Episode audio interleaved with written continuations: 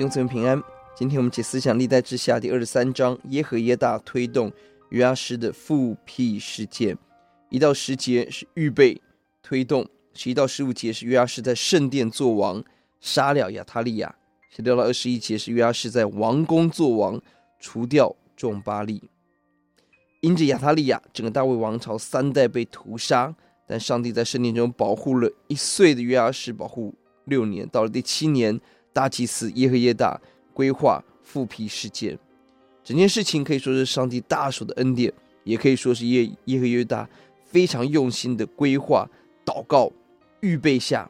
首先，他找到了关键领袖，第一是百夫长、利未人、族长、会众，与神立约。第三节，在圣殿中立约，在神面前立约，立的约不是人的约，而是神的旨意。大卫儿子才能够做王。接下来，兵力规划，守住重要的门口。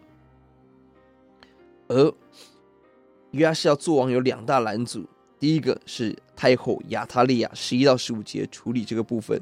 第二个是整亚他利亚所引进的母舅政治势力，还有巴力祭司的宗教势力，这是十六到二十一节要面对的。而最后是百姓习惯拜偶像的心，二十四章第四节要面对的问题。首先，十一节在圣殿中作王，戴上冠冕王的尊荣，手拿律法书，神的应许，受祭司高利是神的设立。十二十三亚利亚高呼反了，十到十五节。祭司遵行神的命令，把他赶到外面才杀他。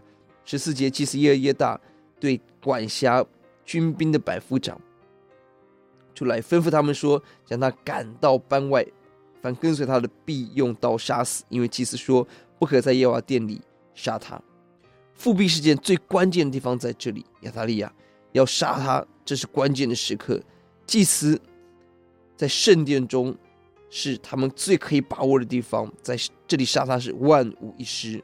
但祭司仍坚持神的吩咐，圣殿不可以杀人，因为圣殿是献祭的地方，不可以献人为祭，不可以让罪人的血污染圣殿。